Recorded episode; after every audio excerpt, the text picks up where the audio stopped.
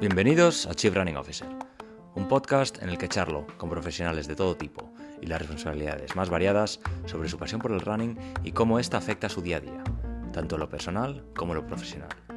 En este capítulo hablo con Jake Cattrall, director de arte freelance de origen inglés afincado en Ámsterdam, que el pasado 4 de agosto comenzó a correr desde Noruega 70 kilómetros todos los días con el objetivo de llegar hasta Tarifa cruzando Europa usando solo sus pies. Tras más de 84 días corriendo y acumular alrededor de 5.000 kilómetros, improvisa un estudio móvil para aprovechar su paso por Madrid y conocer su historia de cerca. Hablamos de las experiencias que ha vivido y que de alguna manera encendieron la mecha de un reto así, de encontrar su razón de ser a través del deporte y de cuáles son sus pilares vitales y la importancia de cada uno de ellos. Una charla que va sobre el running, pero que en realidad es sobre la vida en general sobre afrontar los problemas que no se pueden prever, luchar contra las dudas que a todos nos surgen en nuestro día a día, la satisfacción que provoca dedicarse a algo en cuerpo y alma y de cómo retos exigentes pueden servir para identificar la misión que uno tiene en la vida frente al vacío existencial y de propósito tan común en la sociedad de hoy en día. Espero que os guste. Esto es Chief Running Officer y yo soy José Ortiz. Hey Jake, how you doing? Good, yes. Arrived in Madrid after running from the north of Norway for 5,000 kilometers all the way here. Wow, that's awesome. Only how many kilometers to go? 600. 600. Wow. yeah. I mean, it for me for anyone that seems like a crazy amount of kilometers yet. Yes. But for you, already done 5,000. That feels like probably like it, a little bit or just over a week of running. Okay. And I think if you've already ran now for two and a half months, it's uh, it does feel manageable, right? Yeah. Well, actually, th- almost three months. It, yeah. it actually feels manageable. Yeah. Because when okay, we'll go over it, but when when did you start running? What date? On the fourth of August. Wow. Yeah. So it's a different, I mean, totally different time of the year already. We're yeah. in autumn here. Yeah. Also, in the north of Norway, um, they also have the midnight sun. Okay. So actually, we didn't have any darkness uh, wow. uh, whatsoever wow. at the beginning. Yeah. Um, and we have seen the seasons change. We've seen leaves, we've seen the greens change, everything. So, and obviously we've seen the darkness again. Yeah, yeah, you know, yeah, which is actually welcomed in a in a weird way. Absolutely. So, can we start by telling the, audience a, a, bit about yourself? I mean, who you are, where you're from, what you do for a living. Yeah, I think um, from a base point of view, um, my name's Jake Catterall, and I am an art director living in Amsterdam. Um, I have a, a, nice creative network, and I've, I've been working in the creative industry for almost 10 years. Mm-hmm. Um, I had a moment in my career where I was investing a lot of my time into the work and into the craft, and I felt like um, it was almost too much of an investment. Okay. And I think a lot of us go through this. Yeah. Um, and I asked myself one day, what would be the right investment? Um, and I started to look back into my history of like what I like to do, uh, and sport was always something that came up. Mm-hmm. Um, so I decided uh, I'm going to become an athlete. Okay. That is that is basically where it all began. Because when you were when when you when you were young, you were I mean you you you usually ran, you play football. What did you do for? It? Yeah, sports? so it was very normal Okay. to be honest. It, like sports has always been like something that I needed. Yeah. Um, but I wouldn't say it was something that I would obsess over. Okay, or excelled, or you weren't in No. teams. No, I, I, I, I've always been more solitary. Okay. Um, but I think sport has just always been a part of my life. It hasn't been like a, a huge focus, Mhm. you know. Okay, so you got to a point when you decided, okay, so I want to focus this energy, a part of this energy towards sports, right? Yeah. And you thought like running was a good idea, or and how that love for running start? Did you start like the typical 10k first, or Well, um, it actually was my dad. He had loads of running medals Okay. uh, in the toilets. Already? Uh, where he had them was always in the bathroom. So whenever I used to go to the toilet, I would always see his medals all over the place. Uh, and I was like, okay, one day I will do a half marathon or a marathon or whatever. And I would speak to him about it, and he was like, "Yeah, I did the London Marathon, crazy!" And like, I saw his time up there, and I Yeah. used I used to think, "Damn, my my dad is an athlete, and like this is going to be something I will be one day." So, I I I don't think I even started with a 10k or anything like this. This was this was just more like a progressive. Like I just liked to run, Mhm. you know, and I did athletics at school, Okay. uh, so I did 5Ks. Um, but like distance was never a, a thing until I got into like, like my mid 20s. Okay. And then you you started running like okay, uh, half marathons, marathons, right? Yeah. And then I I I know that before running the throughout whole of Europe, you also did some ultra distances, right?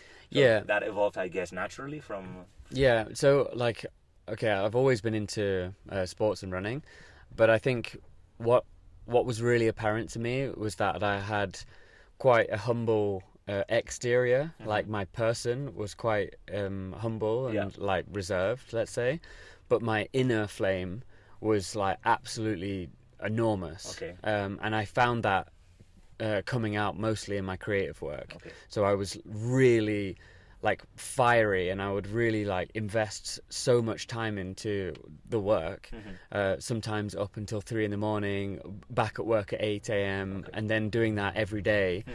and almost getting a, a kick out of the fact that I was able to be so resilient. Yeah. Um, and then I just thought, well, is there a sport that can like um, like measure up to this work rate? You know. Mhm. So I actually um, I just started to dabble in endurance. Okay. Period. So that wasn't just in running. That was in mountaineering. That was in uh, cycling. That was Okay. also in running. Okay. So it's not just running that you. No. Okay. Awesome. And can you tell us a bit about the. Well, a, a quick summary about some of the races you've taken place in, and maybe some that have like left, or that at that moment left like an a very in, uh, visible footprint. Yeah. Well, there's one. Uh, there's two. Um, at, they're very. They could actually be very long stories, but I'll condense them down into short ones. Uh, number one, for sure, was I cycled um, alone from Amsterdam to Berlin Wow. um, in one ride. So I didn't stop. I didn't sleep. I, I just went. How many kilometers is that? Uh, just over 700. Seven hundred. Okay. Yeah. Uh, so I started early in the morning. I rode all the way through the night, and I got there, and this was a solo ride, Wow. right? And I think after I finished, um, it was like you are able to do something so on your own and so far Mm-hmm. that I was like, it, it definitely unlocked something in my brain that Yeah. said, well, if you can go this far, how far can you actually go? Yeah. That was uh, number one footprint, and the other one was a mountaineering uh, um, experience. Um, I was climbing in the Dolomites, uh, this thing called traditional climbing, Mhm. where you use these like. Uh, uh, Clampons, no. yeah, yeah. Well, you you basically put these like cams into the wall and clip your rope in, so there's no fixed line or Okay. anything. And I was climbing with someone who was better than me, um, and we got caught in probably the worst storm I have ever been in, and we were 700 meters vertically up Yeah. on a rock face in summer, and there was like waterfalls, there was rockfall, there was like it was very very dangerous, um, and we survived. Uh, long story short, we Yeah. survived. Uh, but it was a horrendous moment for both of us, and he was also just as scared as I was. Wow. Uh, and I think being on the the edge of life, hmm I don't want to say the edge of death because I Yeah. think it's actually the edge of life. Um, that also does something to you. Wow. You you have you reach really like, I, however you want to see it. You either reach the highest point or the lowest point, Yeah, and I'm not yeah. sure which one it is. And it that also opens a door of like how fragile life is. Yeah, absolutely. Yeah, I think there. Whenever you see like testimonies of people that go through those kind of experiences, or endurance athletes like yourselves, or like yourself, or other people, like they feel like and that there's like this uh, threshold. I think where you feel like that kind of exhilaration, like like feeling alive, like doing like what you said. No, everything's possible. Yeah. and that feels like it, it, it can it can become a drug. You know, there are a lot of people that are kind of addicted to this kind of activities because that's the point where they feel like I'm more alive than ever instead of like just doing my regular job. and Yeah. everything. So yeah, but but but I, I think um, you touch a point there about like um, being on the edge of life or like feeling, Mm. and feeling has been a big topic of this trip. I feel like the the older I've become, uh, like in in my mid twenties, I'm now thirty one, Okay. um, and in my mid twenties, I noticed that um, I kind of stopped feeling. Mm-hmm. And I don't know whether this is like a male thing, Okay. but I feel like the older I got, the less um, bad things would actually make me emotional. Yeah, I felt like numb, maybe. I yeah, I, I felt like I was becoming slightly numb, Mhm. and I think through some of these trips, it's actually been in the search of feeling Yeah. you know and I, and I remember very clearly even right now saying this uh, like being up on that mountain how much it made me feel Mm. and I think that's maybe why I'm also in pursuit of Yeah. endurance Yeah. because it's a topic that actually makes me feel like something Absolutely. you know I mean, it's uh, like a very smaller scale, but I, I myself, or uh, a lot of the people I've interviewed here in the podcast, whenever you you finish a marathon or a, does- a 10k and you've trained a lot for it, and, and you go through the finish line, you feel like sometimes you're about to uh, start into tears, burst Yeah, into tears, because yeah. it's like something is so emotional. So I can imagine that in bigger distances, bigger challenges, that it must be like totally overwhelming. yeah That's that's awesome. And so I guess that you already touched upon several of these points, but like if you had to define what aspects of the running and endurance world attract you the most, what Mm. would they be? Mm, I think what attracts me most within the running world specifically um, is like the greater challenge. Mhm. But I think um, I would like to open it up to more just the endurance Okay. uh, world. Yeah. Um, and I think I spent a lot of time when I was, again, at 25, um, really focusing on kind of three pillars of life. Like, what are my three pillars of Mhm. life? Uh, one was sports, one was uh, like new business and people, and the other one was like uh, creative. So I wanted to find always um, this kind of three bucketed uh, topic, always, you know. And I think um, endurance sports in general, like check the box of all those things that I'm always. That's me, Okay, you know. Those yeah. three points are me. Yeah. So like I, and I spent a lot of time working out those three topics.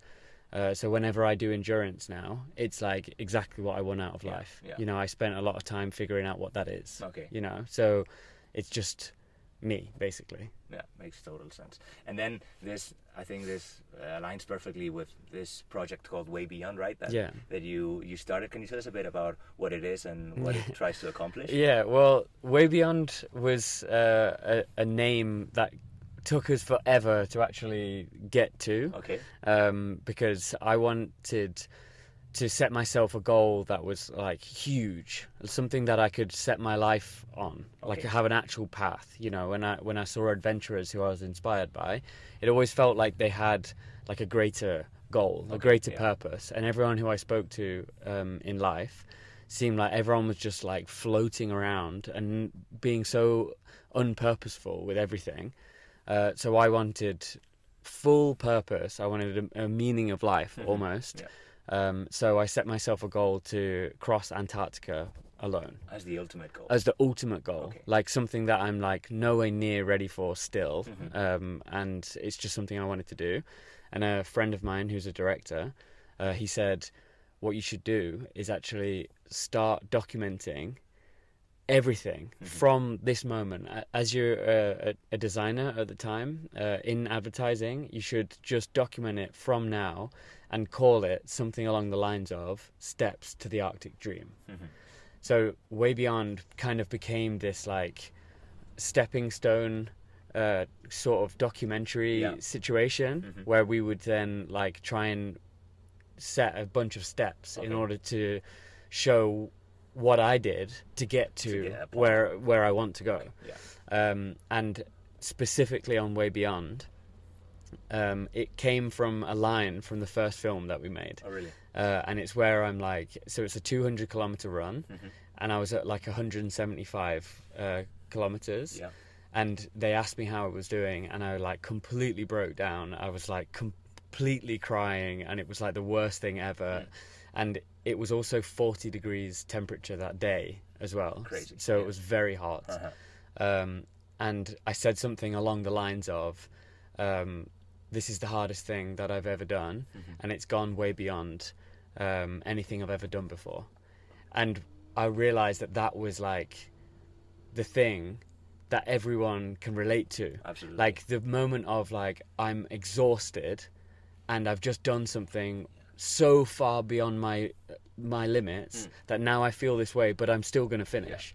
You know, and I think even if you're a runner of 10k, like you've gone through that moment. Absolutely, You know, maybe that 8k mark broke you, Yeah. but you went way beyond and you went through it. Yeah. You know. Yeah, I, I love it. I love it because I I first heard about the initiative and it was like way beyond and it I think it summarizes perfectly what you're trying to achieve, even without myself knowing the Antarctica dream. I mean, I think it just makes sense for everything you're doing like this because you you've also talked about different stepping stones because this is not the first project you've done in this way beyond uh, dream, right? Yes. You did like the 200k, Yeah. and then you did something on the bike, right? Uh, yeah, Or- yeah. So um, the the first one was, I, I I felt like having to train my mind. Mhm. That was like the first one, and really dedicate myself to something, Mhm. which was uh, running 200 kilometers. Yeah. Like an average person running for 200 kilometers, it's it's quite something. Yeah. You know. Um, and I think that was a physical test and also a mental test. Um, and then we needed something that was a bit more, well, obviously physical, but very mental. Mhm. And that was to cycle a, an entire lap of Iceland, Wow. the country. So we filmed it in the middle of COVID. It was yeah, it was uh, like hilarious. Of like the logistics of it was like really funny, uh, but I understood that, that that being awake for three plus days Mhm. was going to be something that I would have to understand myself. Like, Yeah. how do you operate? Ah, because you didn't stop. I didn't stop. Okay. No, Three full days without three full sleep? days. I, it took me sixty-two hours Okay. to cycle, the whole thing. Yeah, but I was awake, of course, for like seventy-five hours. Okay, okay, okay. Wow. Yeah. The Iceland adventure, that sounds crazy. So you're trying to do like one adventure per year? Or? Yes. Okay, more or less. Yeah, so it's it's like I for the sake of my own health Mhm. and my relationship Yeah, with my partner. I was going to ask about that later, yeah. uh, I think it's um, a, a okay balance to do something really, really, really intense for a year because, of course, it's not just the event itself. Yeah. It's also the preparation for the event. It's also coming back down to earth afterwards Yeah, and Resuming your life, right? yeah, resuming life, and that takes a minute to to do. I, I can I can imagine. And so and and then at what point did uh, you decide to embark on this challenge, and how did it come to be? Uh, well, so everything is all geared towards the Arctic Dream. Yeah. Right. Um, so actually, this year, uh, 2023. Yeah. Uh, I've been in the van for so Yeah, long yeah. that uh, I don't even know what year it is. Um, was supposed to be an Arctic adventure. Okay. So um, late in the year last year, I took a training trip uh, to Svalbard, Mhm. which is the North uh, Island of Norway. Okay. So it's very, very close to the North Pole. Um, this was more of like a. I just wanted to get a taste for Arctic Yeah. life, and I went there for 12 days on a like extreme camping trip Okay, with a bunch of people. Uh, this wasn't to like film anything. This was just more to, um, yeah, camp. understand. Yeah, Yeah. training camp, um, and it cost, let's say, somewhere between three and five thousand uh, euros. Mhm. So it was an expensive like trip to go on. Yeah. But if you compare it with how much it costs to film a documentary Mhm. uh, in a place like this with multiple people, it was very affordable. Yeah. Yeah. Um, and then I got all the budgets together for what it would be like to film a documentary with Mhm. people, and it exceeded uh, l- like six figures. Okay. Wow. Uh, so it was a huge amount of money, and I had to try and figure that out uh, and try and get sponsorship. But it's as a as a regular person who hasn't got a huge following or whatever, it's hard to uh, convey the dream and Yeah. you know like get the sponsorship you need, and um, and also like create the trust with other brands. Mhm. Um, so the unfortunate news is that I didn't get the sponsorship that I needed to, to go this year. Uh, so I kind of went back to the drawing board um, and I was just planning something. Mhm. And I talked to my girlfriend who pushes me always. Um, and I said, right, I need to do something this year. Um, maybe because I live in Amsterdam, Yeah. I was like, maybe I'm gonna run the whole length of the Netherlands, and she goes, mm, Pretty lame. yeah, it's, it's all right. Yeah. And I was like, oh, damn, that's not impressive in her. So I was like, okay, well, then I'll run from the north of the Netherlands all the way to the south of France. And she goes, mm, yeah, it's just, it's cool, but it's like, you know, you could probably do something bigger. Yeah. And I was like, in my head, I was like, bigger? Like, what? And I was like, well, you know, at this point, I might as well just run across the whole of Europe. And her reaction was like, whoa, whoa, whoa, whoa, like, relax, Yeah. buddy, you know? And then that was the moment where I looked at her and was like, that is the idea, and I'm going to go for it. So that was, uh, I think, just over two months Okay. um, before So starting. June maybe something like that. Yeah, I think so. Um, I feel like it wasn't three full months, um, and that meant we had to find um, some sponsorship, Yeah. Um, get some interest of some people, plan the logistics of the route and Yeah. all of this, uh, find someone who could accompany me the whole time, Mhm. uh, get the van and like all of this. Um, but yeah, that was how like the idea was born. And to be honest, I tell this story to people, and sometimes they're a little bit like, "What? It only began like from this conversation with your partner." And I'm like, yeah, but sometimes the most beautiful ideas come from that that moment it's, Yeah. itself. That's how things become. I mean, start. I mean, Yeah, and I actually, I because I've done a lot of these events now. Mhm. Um, I know that starting to tell people immediately is actually not the right thing to do. Yeah. The first thing to do is know it truly in yourself Yeah. before you start telling Yeah. people. Because I really hate this idea of like everyone tells everyone everything, Yeah. and they're like, yeah, one day I'm gonna do this and that, and this and that, and like it's it's like a kind of ungrounded idea that you are almost just saying it to kind of like get some endorphin rush to say Mhm. that you are going to do something yeah. but you're not actually going to do it Mhm. so from my opinion i like before i start to tell people i'm doing something i am sure as shit going to do Yeah, it yeah. like i'm I, and i really mean that Yeah. so i took maybe 3 weeks of not telling anyone and sitting in in the toilet Yeah. thinking about it, like dreaming about it, walking to wherever I need to go, thinking about it. And when I really, really was like, okay, We're, we're, doing we're doing this, I then told my like kind of immediate group of friends, Mhm. which is smaller now Yeah. that I'm older. So that was easier, and they obviously thought it was ridiculous, Okay. but they were uh, encouraging okay. and supportive. Um, and then after I kind of got that base locked in, I then pulled the trigger and Mhm. then told the world. And you know what? Like, the world doesn't really give a fuck what you do. mhm.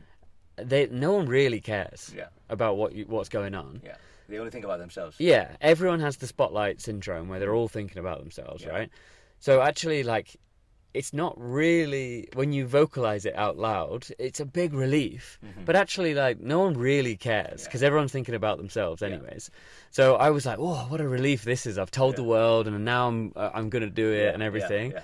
Um, but the difference was is that I was like damn serious about it, Mhm. and I was putting together the the action plan, and yeah, we basically um, I called Roy, who was like a huge part of this puzzle, Okay. uh, who lives in Cape Town. We'd met like a few years prior to this. I gave him a call and was like, "Dude, this is going to be the craziest phone call ever, but how do you like the sound of going to Europe for three months?"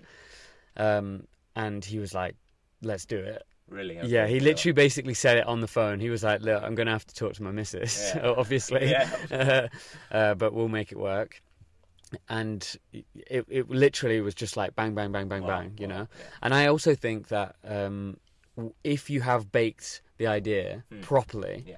and then you start to tell people about it, you you feel the response. Yeah. You don't you don't have these kind of fake like oh that's good for you kind of thing. Mm. They're like they look at you and they're like wow like yeah, yeah. you are really on this. You know. Totally, totally. I think it, that it's very similar to when you're starting a, a different kind of project. I mean, the first thing for yourself is to believe it, because Mm. when you speak about something you really believe in, Yeah. like people see that in your eye and it's like okay wow he's he, he means it not like he's half assing saying it like yeah i'm gonna run uh, yeah but Yeah. people don't really care don't really believe but when you internally believe in the project and you start talking about it yeah it's like a total different Mm. Yeah. response you get from But I, people. but I also think that everyone wants that for themselves. yeah and I think that's also what's so appealing to the to the story. Mm-hmm. Like when when you touch upon something that everybody wants, because everyone wants a purpose. Yeah.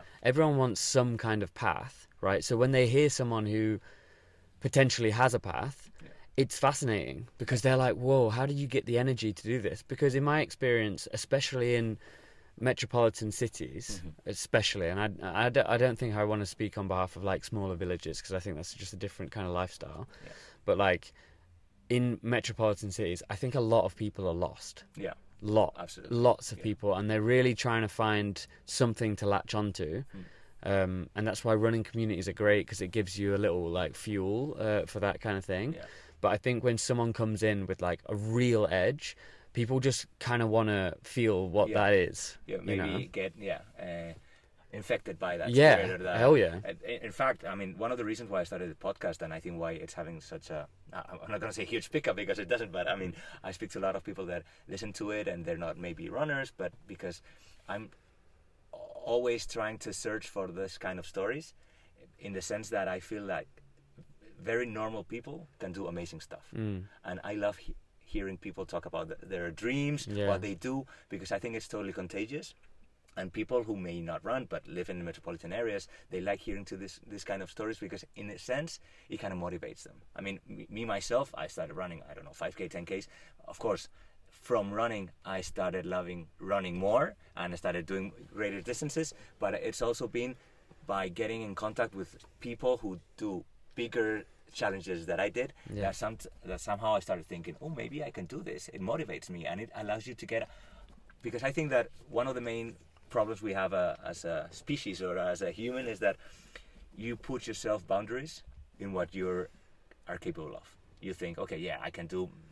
Maybe one day I can do a marathon, maybe, but I need to. But in in in, in the reality is that you start training, you can almost do whatever you set your mind to. Is it's the only problem you have is your own mind Yeah. that limits you, and Yeah. you think, no, I can never do that, and that it's yourself putting problems for yourself. Yeah, I think just uh, to add on to that, I think um, what I have tried to kind of fight against, especially with this like steps to the Arctic Dream Yeah. idea, Mhm. is that I think in life nowadays we have just lost the art of dedication, Mhm. and I think that that is somehow reserved only for like athletes and like musicians and Mhm. like whatever Yeah, yeah. and and the rest of us live in the like social media world Yeah. where like going viral overnight is like the best thing that can happen to you Absolutely. but but it isn't you know like getting like instant fame really is not like worth your while or anyone else's while because you'll pop you'll pop off for a couple months and then you'll just fall away Yeah. right and like someone who I And respect that'll be sorry even worse because you felt like you've been to the top and then you're down. Yeah. And maybe you didn't do anything of merit, but No. you went there and then listen you'll die knowing that you were worthless yeah, yeah, absolutely. I'm going to put it like really heavy. No, no, You know, I and agree. and I think regret is a big thing. And an author who I really respect is someone called Robert Greene, Mhm. And he makes like he's written the the Forty Eight Laws of Power and um, the the laws of human nature, Yeah. and basically to summarize it all into one line is like life is all about the body of work that you create, and that's like whether that's you as a as a parent whether that's you as a like top lawyer or Mhm, whatever yeah. that is your work is the thing that will grant you like your whole life yeah, in the end Yeah, yeah, so you better have something to think about when absolutely. when you're at the end of your life you know and be like i did that Yeah. you know I, I think there's this kind of uh, I don't know if it, it's this phrase or this thing I've read about like uh, and and I think a, about it a lot is like how do you want to look back when you're 80 if you Mm. get to 80 and if you want to be like uh, proud of what you managed Yeah. or just feel like i mean i think there's nobody who's going to say oh i guess uh, i hoped i would have posted more things on instagram Yeah. gotten more fame over uh, uh, live direct and facebook i mean so in the end it's doing things that matter having like a mission right and that can take any kind of form Yeah. but at least like being always like i have that also mindset like uh, I think maybe I'm not sure I want to do this. I, it gets outside, I, I, out, of, out of my comfort zone, so I feel like, eh. but in the end, I think if I don't do it, will I regret it? Yeah. And the, the answer is yes. Then I'm, I'm gonna do it. Yeah. I don't care how. If I don't have any idea, or I- just try to wing it or whatever. Yeah, I love that. Yeah. Yeah, I I also have this phrase of like do it for your 80-year-old self, Mm. but do it to make your 8-year-old self proud. Yeah. And I love that because it really splits it down the middle. Because Totally. when you're a child, you have all of these huge dreams, Yeah. but when you're older, you only have to look back Yeah. on the the potential regrets. Totally, You yeah. know what I mean? Yeah, along that, along those lines, there's like another kind of phrase which I also think a lot about is, what would your ten year old version think of yourself right now? Nice. And it's like, okay, so if I was, I don't know, like just uh, doing a shitty job or being miserable, if I looked upon myself when I was 10, would I be proud of what I say? Oof, Yeah. I become a. So I, I don't ever want to disappoint my 10 year old version, right? He's like, damn, I want to be in a in a really hot car doing a podcast Yeah. when I'm. T- Absolutely. My 10 year old would be very proud of myself right now. okay, that's awesome. So, uh, so can we. we on the heat on the heat note, I'm gonna have to take my jumper off. Yeah, It's absolutely. Yeah, it's very hot. Yeah, it's very hot. Okay, so just going back a bit to the to the to this challenge, or Yeah. So you've already spoken about a bit about your support crew, Mm-hmm. but Roy, maybe about uh, how your most immediate uh, entourage uh, took the news and they were encouraged or maybe surprised, and also about, uh, I mean, uh, about the logistics. But I want to talk about a bit, a bit more about how do you plan for something like this because I guess uh, it's you've been 85 days running Yeah. so far and through a lot of different countries and even though we live in the European Union and, and it's supposed to be easy you I mean there a lot of complications come come up. So how do you plan for something like this? Well, you don't. oh, you don't. No, I think the the question is like an obvious one, uh, but I think the reality of it is that you just you just cannot you cannot prepare for the problems. okay. So I, I like to see it in a different way, and I see it like, um, like who who is who needs to be involved, okay right? That's like number one. Mhm. Like, is my dream like powerful enough to inspire others, right? And Yeah. when that's true, that works. So you have like a small network of people. So it's not just Roy actually. It's uh, Joel who's at home, who's actually going to be driving the van Okay. from today yeah um, and my girlfriend who's helping, uh, Peter who's like a project manager who's like helping reaching out to people, Okay. Uh, and a couple others who have jumped on uh, towards the end, um, Amandine and Alejandra. Um, and basically, like, you need to, you can't do it alone. Mhm. Like that's like the main thing. Yeah. And I know your question's about logistics, but really it's about like, what's your what's your surrounding? Okay. Like who is who's supporting you? You Mhm. know, because that's actually way more important. Okay. Because like when you when you do fall into problems and you need to problem solve, because you can't tell me that like in five months time you'll know that there is like the hardest headwind and a crazy storm and like your car's gonna break down. Yeah. You can't plan for that absolutely right? So you have to figure that out when it when it comes, Mhm. you know. So the team is strong, the vision is strong, especially that's the key, Mhm. like the vision. And then basically, uh, if I'm being truly honest, everything else we've just made it up. okay Like we we we took a general line uh, from uh, a famous bike route okay that is that goes from Nordkap to Tarifa. Mhm. So we just kind of tweaked that route and we put it through Norway instead of Sweden because Okay. that's the typical bike route. They, Yeah.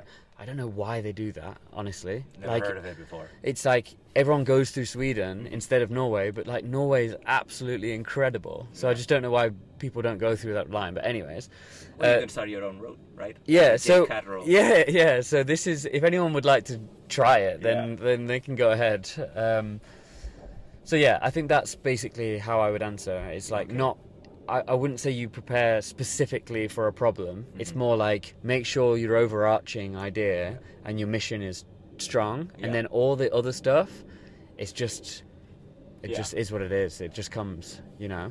I, I like that approach. And then I think you touched upon a very important thing, which is like the team and trusting and eh, being able to. I mean, you're going to be running the whole day almost, mm. and you must be always at ease knowing that there's people behind you. Yeah. That anything that comes up, they can they can take uh, care of, and not you're not going to have I don't know sleeping in the, on the street or whatever. So yeah, Yeah. I think that's very important. And can you describe what a typical day of your challenge look like looks like? Because we already, I think we already talked about you, you're running like 70 k's a day, but can you more or less do like a quick? Yeah. Um, but I'll also weave in something from your previous question Perfect. as well about uh, like what I, the things I also have to do. Okay. right? Uh, so the typical day is um, up at seven thirty, running uh, by nine o'clock. Nine till seven p.m. is like running time. Okay. So I'll I'll have a break every kind of like ten or twenty k, and that's developed in in distance the more I've ran. So at the beginning of the project, I stopped every ten k, but now I can run quite happily for twenty or twenty five. Mhm. Um, and then between seven and nine is finding a parking space, uh, which literally could be in a random person's drive Yeah. or in a forest Yeah. or somewhere In a- random. in a park here. Yeah, like or in a park, yeah. Um, and then uh, f- like ten till eleven is like shower and just try and get ready. Yeah. And then eleven till twelve is like uploading content because Roy's working on the the footage and, and, like um, everything that he's shot in the day. Yeah. And then I'll post everything from like eleven till twelve, and then yeah, basically try and switch off Yeah. from twelve to one, and then I get up again at seven thirty. yeah. And So it's quite it's quite like intense yeah, every day. e- every single day. And how I want to link it to the last question is, of course, I have a team around me who are supporting me, but ultimately, like I also have a lot of responsibilities, um, and that comes with like making the decisions on some things. Uh, so, like whether we've had some issues with our car, Yeah. and I've literally been like running on a highway whilst being on the phone Wow. with people Yeah. and like having to like organize things logistics and Yeah. problems and breakdown services and all of this stuff Mm. whilst literally running on a highway like like what do i have to do tell me blah blah blah blah blah so it's like and also with social like sometimes before we arrive in um in big cities we like to organize these big uh, group runs Mhm. but i'm literally like running on the road Yeah. and i'm Texting. messaging and texting and Yeah. uploading stuff and making links to places so i'm kind of like one man band sometimes Yeah, you know. Don't never heard about. Don't text and run. Right? Don't text and drive. I know. but yeah, I, I'm like texting, social media, phone calls. Yeah, sometimes I mean we've we've chatted right through Instagram and, and, and WhatsApp, and sometimes I was wondering like why. I mean, he's he's answering back at 1 p.m. Well, I mean, Yeah, I- yeah, I, yeah. I guess he was running, but I, I even not. I even took a uh, potential sponsor um, conference call Oh really? from um, in Sweden. They have these like uh, they make little houses for their garbage, Mhm. so that you know the garbage wheelie bins. Yeah. They will they make little houses for the bins themselves, and I just went into one of those little houses, like surrounded by like bins, and I like put the the video on the wall, and I was like, yeah, I'm sorry. Uh...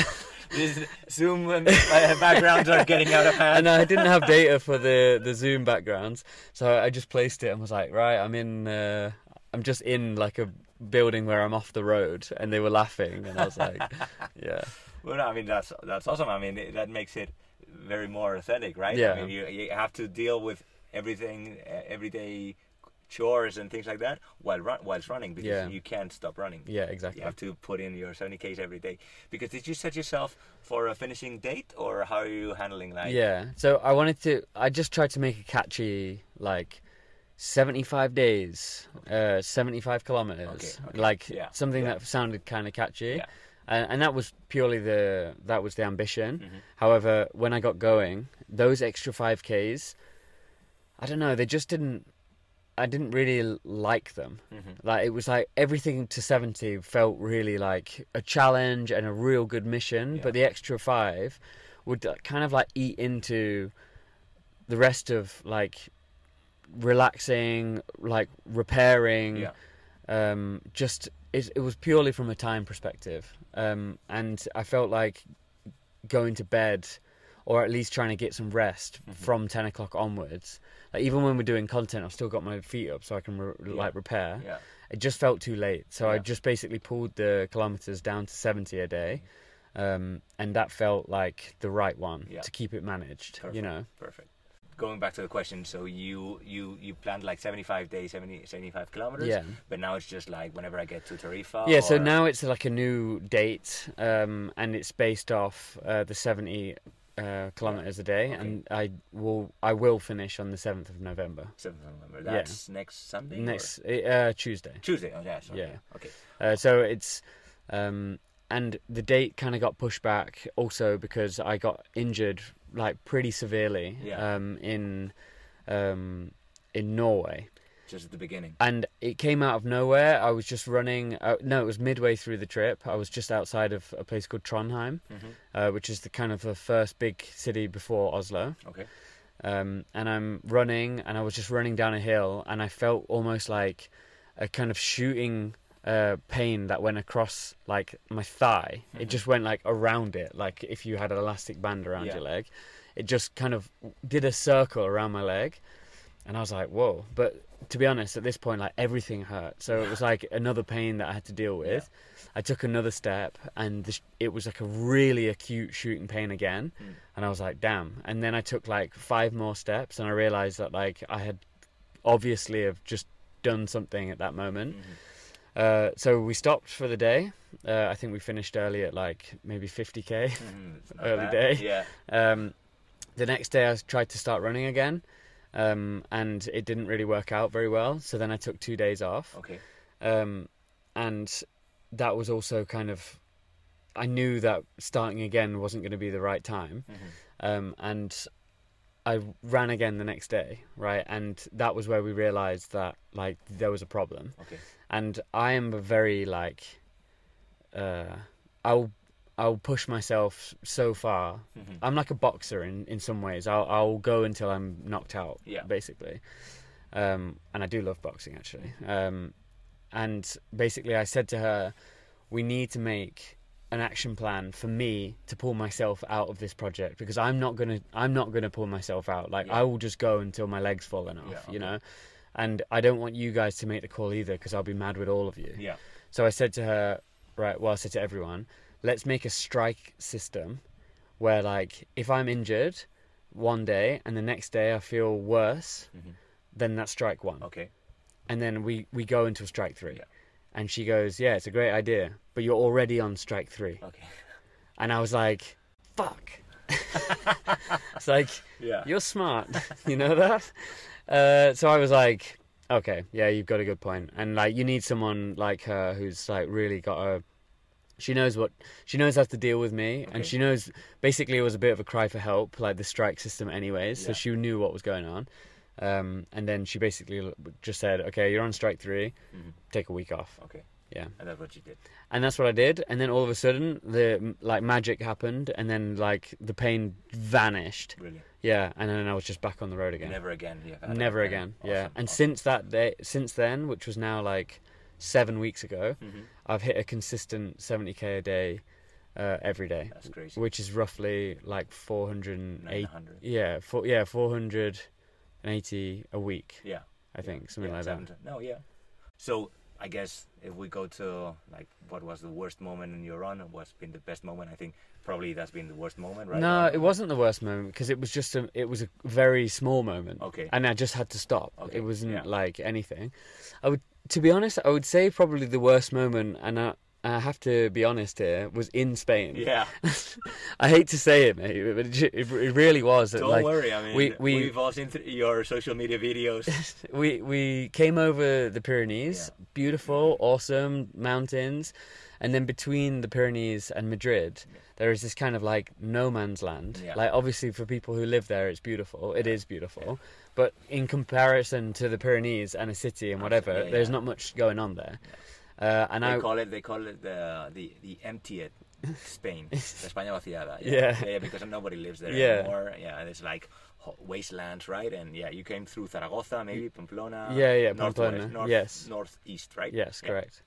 Yeah, and basically, I mean, I've been hit by like so many challenges already with vertical meters Mm, and bad weather, but it was the the combination of multiple bad things all at once. Mhm. So it was like first it was the elevation in one day. So it was 1,300 meters over 70 kilometers, Yeah. all uphill. Yeah. Then it was rain. Hmm. Then it was a 50 kilometer per hour headwind.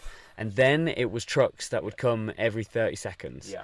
Coming v- straight at me. Mm. And some of them would like line up like five lorries in a row, Yeah. trucks in a row, and they, the ones behind them wouldn't see me. Yeah. So they would like last minute swerve out of the way Wow. or even not even see me. Yeah. And then I would have to jump off the road.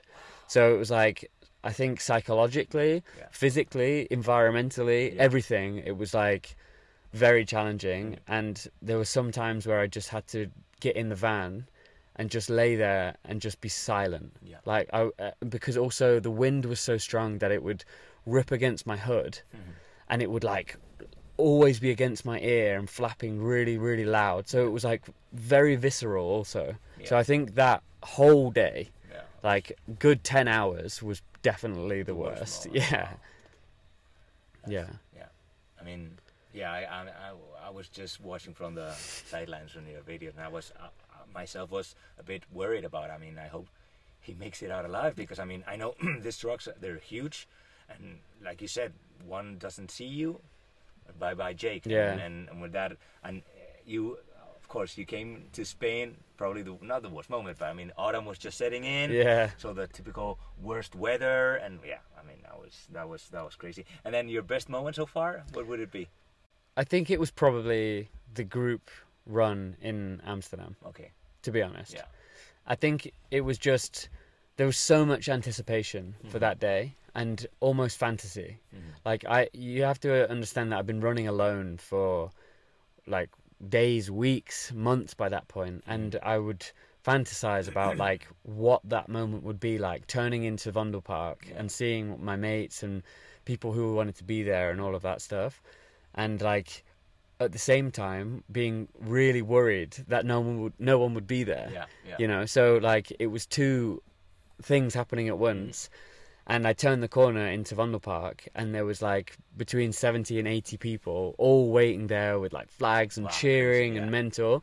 And like it it truly was just like an unbelievable moment. Mhm. because it was everything that i wanted. It was everything that i fantasized about. Yeah, and actually I, I I really made sure to like go around and high five everybody who Yeah. was there. I really tried to like at least say thank you to everyone. Some people there I did know, some people there I didn't know, and uh, I actually got into a conversation with someone who I'd never met before. There was a couple just saying like congratulations, and they said, um, "Yeah, but forget about like the trip itself. Like, how are you doing? How's it been?" And it caught me so off guard because my first answer was like, "You have no idea how lonely it's been. Yeah. Like, I've just been." And I, I couldn't even finish my sentence, and I just bawled my eyes Oh, out. really? Like I just cried. Like, and they were they were like, "Oh fuck!" they, ju- they had just met me as Yeah, well, yeah, and I was there like crying, and then everyone started cheering, and I was like, "Oh!" And back to what I said about feeling. Yeah. I was like, "Damn!" Like that was a huge moment for me because it's not often that I like I really feel like that, you Mhm, know. yeah. So I I would say that was probably that moment was the best. awesome. one. Yeah, and like you were saying, maybe also the relief, right? Like uh, having that anticipation: uh, are people gonna turn up or not? And then Yeah. seeing everyone that is like, I'm very happy. Uh, I'm also relieved that there are people here, right? Yeah, definitely, Great, yeah. great. And so I was gonna ask you about uh, moments that move you to tears. So I guess that's probably one. Mm. I was go- I was gonna also ask you about maybe self doubt because I know I mean you ha- you've had this. Uh, you you t- you talked about the injury. You Mm. talked about maybe it, uh, having to navigate through headwinds and trucks. But were there moments in which you you thought about? I mean, what, why am I doing this? Should I be doing this? I mean, I, I guess there there have been lots of moments of self self doubt. So Yeah. I'd like to listen a bit ab- Yeah. about that. Actually, and just in addition to the last question about like moments to tears, I'll share a, a funny one. Yeah. Um, there has been a song that has been like uh, I've listened to so many times on this uh, this trip, and it's by Tina Turner Yeah. called "Proud Mary." Yeah, I love it. It's like such an incredible song, and I have sung, and it's even putting Yeah. hairs on my arm even thinking about it, because like it starts off really kind of like soft, and then it goes like crazy in the middle, um, and like that song has been like such an important song to me because I I felt like like that's kind of been the struggle, and like yeah, it's hard to explain when a song moves you like this, but like I would just be screaming it out loud and crying my eyes out, like so it really like a funny uh, track. Um, Did you have any connection to that song before, or no, it just one day came up and no, because the, by surprise? yeah, but the, the the the topic of the song is someone who's like basically been like slaving away, Mm-hmm. and then now is like coming out of their. Uh, yeah, they're like, right, I'm going for it now, you know, and that's kind of how I feel, Yeah. you know, and I feel like that's what I was doing at the on the road at that moment. So I sing out loud and like, yeah, so that's one that's um, moved me a lot. And what was the the question? Uh, I think it was uh, we were talking about uh, yeah self doubt. Self doubt.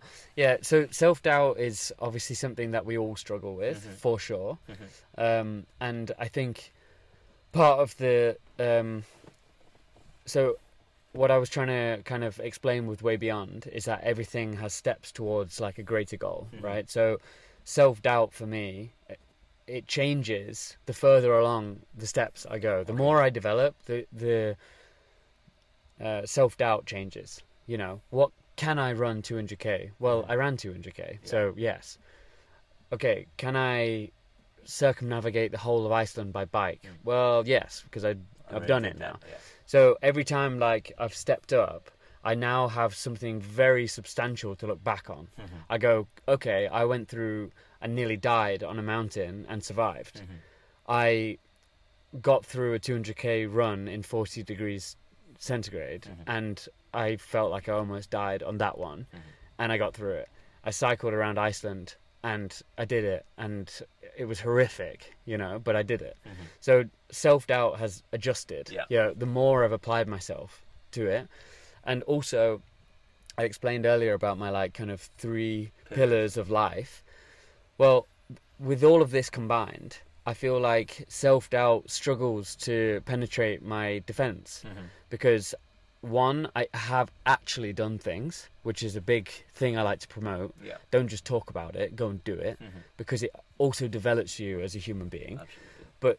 Second of all, my pillars are like I'm in my eyes, I'm meant to be doing this. It's not a case of like I need to have someone to tell me to do it or Mhm. anything like this. Like I'm meant for this. It That's how from, from within, right? Yes, and and that's something that self doubt has a lot of struggle with trying to, uh, you know, rupture. What are you doing? Mhm. You know, so of course I still struggle with self doubt, and everyone does. Yeah. But I think I just struggle with it in a different way. Mhm. You know, like, and I have this. Um, I think self doubt and mental strength, uh, quite they coincide Mhm. uh, quite a lot Yeah. and mental strength for me is something of a topic where people think it's very complicated. Mhm. So there's a lot to it. There's like safety nets, and there is you've got to be well driven, and you've got to have a strong mind. And how do you get through all these problematic areas? But for me, uh, uh, mental strength is all about like singularity. Mhm. It's all about like almost one word Okay. um, and that's where self doubt also struggles to combat you because Mhm. if you can combat self doubt with one thing, because self doubt is a problem because there's multiple things involved. Oh, my arms aren't strong enough. Yeah. Like I, I'm not supposed to be there. I'm a certain ethnicity. I'm a like I haven't got enough money. I haven't got like when you've got so many of these variables, Yeah. self doubt becomes a big thing. But you, if you bake it down to one thing, and my one thing is the word again Okay. that is it. So when people say to me, "How how are you so mentally strong?" I'm like, "Well, I've got one fucking word Mhm. that I say, and I say it really loud, and that is again." I'm running up a hill and there is wind, and I've started to walk because I can't run anymore. Again, Mm. there is a truck coming, and I have to stop, and I feel like shit again. You know, so I just shout it really loud, and it it's something that is baked into me. Mhm. You know, Yeah. so I f- I fight self doubt with like simplicity. hmm I agree. I mean, in the end, I I think you can uh, make things as complicated as you want, but sometimes it's just like, like you said, boiling it down to one thing that puts you through the next step and the next step and the next step. And also, uh, if you've done like these big challenges, which I don't mean to imply that anyone, I think anyone can more or less do whatever they want to, but I think that when your mind is already been through those, like you said, trenches, right? Uh, Mm. You've been through the trenches, and your mind already knows what you're capable of. So yeah, self doubt may creep in, but sometimes you know, okay, I've already dealt with things like that before. I know there's, and and I think you sometimes need to allow yourself to go through some shitty times because then. When you come out through the other side, you come Mm. out stronger, and Yeah. you're like, okay, this is awesome. This has made me. I don't know if it's a better person, but a stronger person, and mentally much better than I was before. Awesome. So then, going back to to Proud Mary and Tina Turner, I think that of course I I one of the questions I ask every people everyone I interview here is about what they listen to when they run, and I guess I mean so many kilometers, so many hours, so many days. I don't know if you listen to podcasts, music, whatever. Yeah. tell us a bit. Definitely no podcasts. Okay. Because running is all about uh, protecting the the good vibe realm. Like, if you want to run really far, for this is my answer to it. If you want to run really far, you better be in a good mood Mhm. doing it. Mhm. So whatever your tricks are, uh, to be happy, just do them. Yeah. Like if it's wearing a tutu and like a stupid hat, like do it because otherwise you're gonna have a lot of trouble. And I get a lot of good energy from music, Yeah. uh, particularly music that you can sing to. Mhm. And I'm not like a karaoke guy. If someone said to me, "Hey Jake, we're all gonna go to karaoke," I would probably be like, "Fuck that! I'd rather Yeah, stay at yeah, home. yeah. You guys can go and embarrass yourselves." Mm. But when it comes to running, like I actually read, it was a long time ago. I just read an article from an ultra runner who wanted to run a marathon every day for a whole year or something. And his answer to it was to put on the cheesiest songs Okay. possible. Yeah. We're we're talking like S Club Seven, Yeah. uh, like any of the really Take trashy, That, maybe, take- or yeah, exactly, yeah, yeah. like and all '80s tracks, Yeah, Take on Me, and like all of this stuff. Um, so I was like, cool, and I started to do this when I got into my ultras, and I honestly have sung so many songs Mhm. on and re- on repeat as well. I have the same playlist. It Yeah. literally is called like the ultimate sing along Okay. playlist. Yeah. That's literally what it's called on Spotify. Mm. And it has a bunch of songs, you know, all the words to, and I just sing them out loud. Yeah. And I, I have headphones that I basically can't hear my own voice on, which helps. Yeah. Uh, and I just I just sing. That's it. Wow. wow. And like I've gotten through some really like tough moments just by like singing a the music, song. yeah. yeah. yeah. Yeah, I do have myself like a kind of two playlists which I use on repeat. They're not so sing alongy, but they're like very fast paced kind of songs, like punk rock and things like that. Yeah, yeah. For me, that's like I think it's it, it's not it, it, it's not a way I uh, I had thought about it before, but it's what makes me happy or Mm. like puts that fire inside of you, like keeps. Uh, how do you say it? Like Yeah. uh, more flames, more flames. Yeah, flames. yeah, yeah. So it, it, may be something you like to sing along, or something just keeps you like energized. Yeah. right? yeah, like Well, I I actually have two themes. One is the sing along, which Yeah. I do a lot, but the other hand is like uh, drum and bass and Yeah. jungle, yeah. specifically like live recordings Okay. from uh, events. Mhm. So I listen to SoundCloud, and I listen, and, and I, something about the crowd that you can hear in the background with the music. Yeah. I feel like I can place myself like Yeah. in the concert itself. whoa. yeah, whoa, and everyone goes nuts. Yeah. So yeah, I, I also listen to a lot of techno. If I do a re- really fast Yeah. run. The singing is now on pause, and I'm down to business, Yeah, and, it's, it's more techno. yeah, and it's kind of it's feel. more about like the BPM of the music aligned with the cadence of my my feet. absolutely. I mean, my two playlists are one more is mo- more like uh, punk rock, whatever kind of music, and the other is more techno-y, feely. Mm. Uh, the same, like boom, boom, boom, boom, boom, gets like inside, gets gets me in the zone, and it's like okay, one step, one step, one step. Awesome. So, and then regarding equipment, I mean, what kind of shoes do you use, or I mean, have you also always been using the same brand? Have you been changes? I, I guess you must have burned through several pair of shoes. So just Yeah. So I use um, Hoka's. okay. Um, it is a really great brand. I've had a, a, a kind of product sponsorship from them for m- multiple years.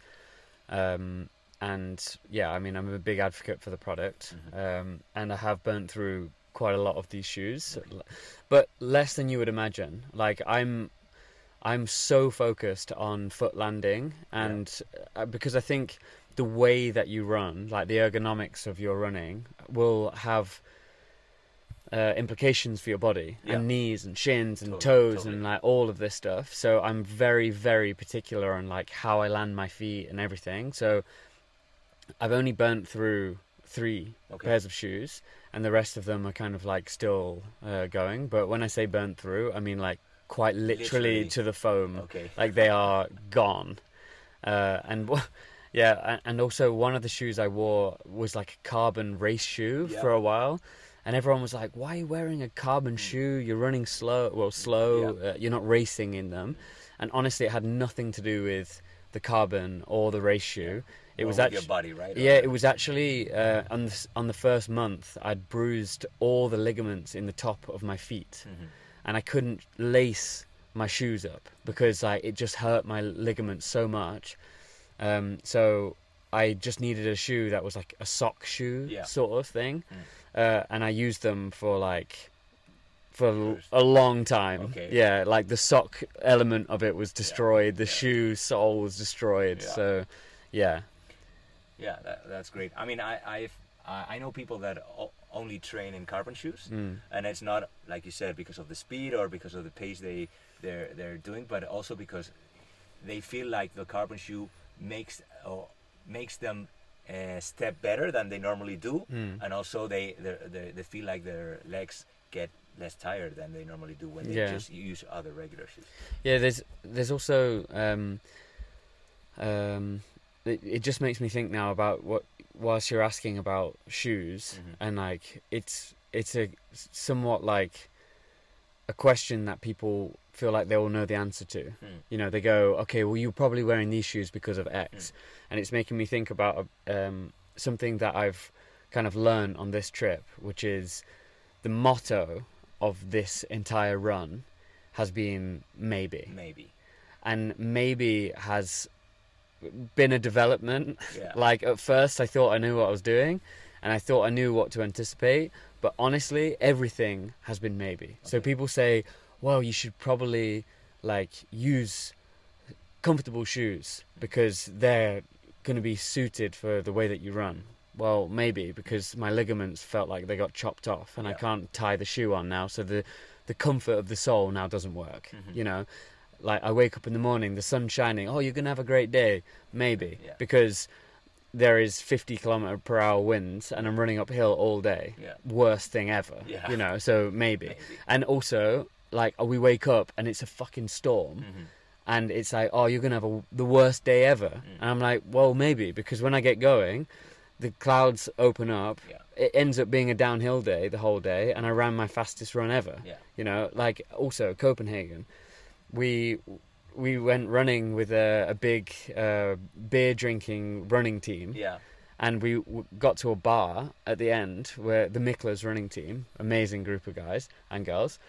Uh, I drank like six beers, Mhm. was wasted. Mm. Like I, it was too many beers. I shouldn't have drank so Mm. many, and we slept in the car park of the of the bar Yeah. like and it was called this like meat district and we slept literally in there and there's like fre- fresh fish being like delivered at three in the morning it, it was like it was the worst and i was hungover and we ate like fatty ribs the night before and everything like really the recipe of like a hangover day the Yeah. next day the next day i ran my fastest 70k run Wow. Yeah. like you just nothing makes sense Absolutely. you know Yeah. so like, i think that's also something that's been quite nice for me is that we live in this world of like yeah you've got to have 180 grams of carbs at this time and uh, you mm. got to have this amount of mm, water at mm, this Mhm, time and like everything's so like mathematical and like Yeah. this works this works and and honestly for this journey nothing is like for sure Mhm. everything is maybe Yeah. I like that approach and that learning. I think also that that probably helps mentally, right? Because when you start a day and you feel like it's going to be a great day, and then it doesn't, Mm. then you probably you're uh, you you feel worse. But if you think it's maybe, then it's like okay, I, I'm going to take it one step at a time. Yeah. And yeah, and I also agree totally with what you said about the time we live in, in which everything has to be measured, everything needs to be carb loaded or whatever, and then you're taking your body to the limit every day, Yeah. and you're really experimenting and seeing that that doesn't have to be that. way. Yeah, So, exactly. Awesome. So I think I think you probably need to uh, start running soon. So I think we can do a couple more questions. If that's okay. Yeah. Perfect. So I think we already touched several times something related. So just let me know if it feels like I'm asking the same question again. But what lesson do you feel running this adventure has taught you about yourself that maybe you didn't know before? I think, and this is something that my girlfriend helps me with as well. Um, she's a Christian, and she she uh, leaves me testimonials uh, every other day to listen to. So Mhm. she'll leave me a voice note um, of a testimonial, sorry, a devotional, which is from a a book where you basically like devote yourself to God and like there's a small thing a small learning and whatever and she sends them to me. I'm not particularly Christian but I lo- I really like the the angle that it Mhm. comes in on.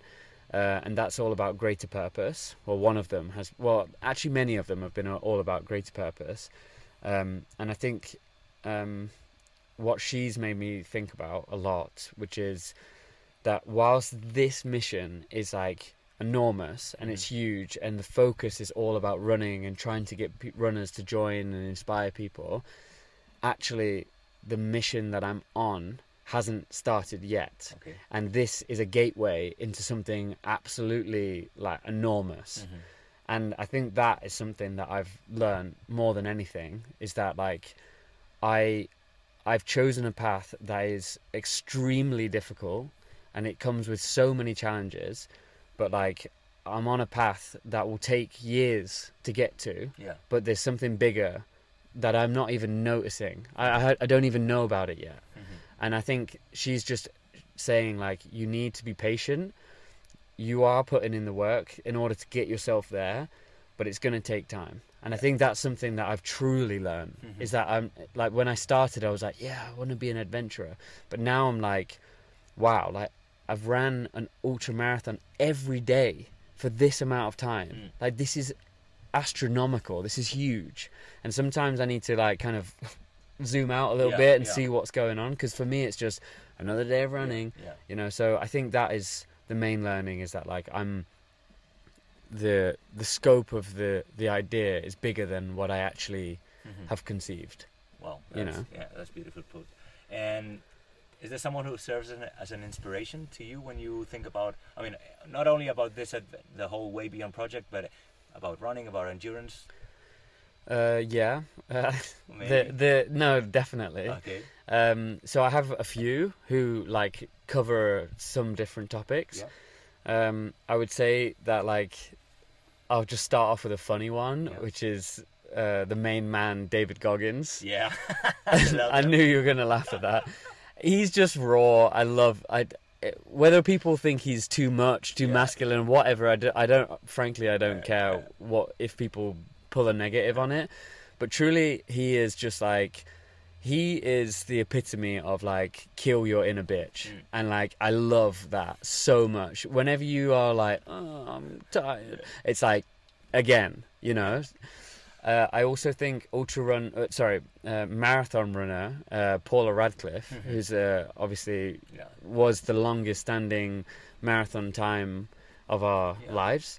Uh, she taught me visually how to suffer through something absolutely exceptional. When I Mhm. was young, I used to love watching her race because she was just like, yeah, like when she ran, it was like painful yeah, to totally, watch Yeah, totally. like she like, ah, like always so that was also very inspiring and then an english uh, like ultra athlete Mhm. uh, ross edgley okay. um, i think he kind of gave me a bigger picture like david goggins is just raw and he's just Yeah. like right i'm just gonna like shave my bones off until they're like Yeah. nothing left but ross edgley is more like I'm purposeful. I'm mission based. I, I'm focused, and I'll go at it like, um, yeah, in like a way that connects with people. Goggins is he's alone in Yeah. many ways, him and his wife or whatever. But like Ross is Russ, sorry Ross, um, is like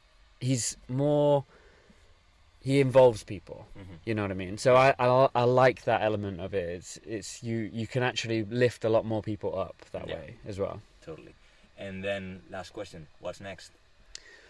Uh, n- what's next? I mean, next is running. I mean- no, what what is next is I will put my running shoes on and I'm running south. Yeah. Like that's actually what's next. And um, something like I think it's good to kind of have an idea of like the projects. Like I want to go to um, uh, Svalbard Mhm. uh, to do this proper documentary and what what have you. That is what's next. But really, I need to keep my focus on the run Mhm. for now. Yeah. Even though that it's a week Yeah, left, but you haven't. You're, like, it's- you're not done yet. Yes, like I already feel a sense of like the the trip is coming to an end, and it's letting a few things creep in. hmm You know, like oh, I need a break and like Yeah, all, yeah. stuff like this. So I need to safeguard big time, and I'm like I'm still on a mission, Absolutely. and it's not ending until it's ending. You know, so what's next is Svalbard, hopefully. Um, but the best thing will be having a super large cold beer in Tarifa Yeah. um, in With a week. girlfriend. In, yeah, girlfriend Yeah. in a in a week and a few days. I, I agree. I think something you said is very real. Is that I think for me, whenever I race, like the worst time is always when I'm coming to an end Mm. because it feels like okay, only three more kilometers to go. Mm. So your mind is already like, okay, I'm almost there. Yeah. And you start like, oh, why do I keep running? I want to stop. So yeah. So now probably it's the hardest part for you. Like Yeah. just one week more, Mm. uh, which is a lot, but it's how much we said before, like 500k Yeah. left. But I think you're, I mean, you're almost there. So it's been a pleasure, Jake. Thank you so much for your time. It's Yeah. been great meeting you, and hopefully people will like the what you. I mean, you. I think you. It's awesome for me to hear from your mouth like all this kind of uh, wisdom pearls of your adventure and everything. So uh, I really appreciate it and thank you for that. And I think people will love it. Nice. And I Nice. you like the studio. Yes, the studio is now probably like 50 degrees in here, so I'm glad we both have the mental capacity to talk and be in the heat. Totally. Uh, but yeah, thanks for having me on. Um, Best of luck, and we'll keep in touch. right, thank you.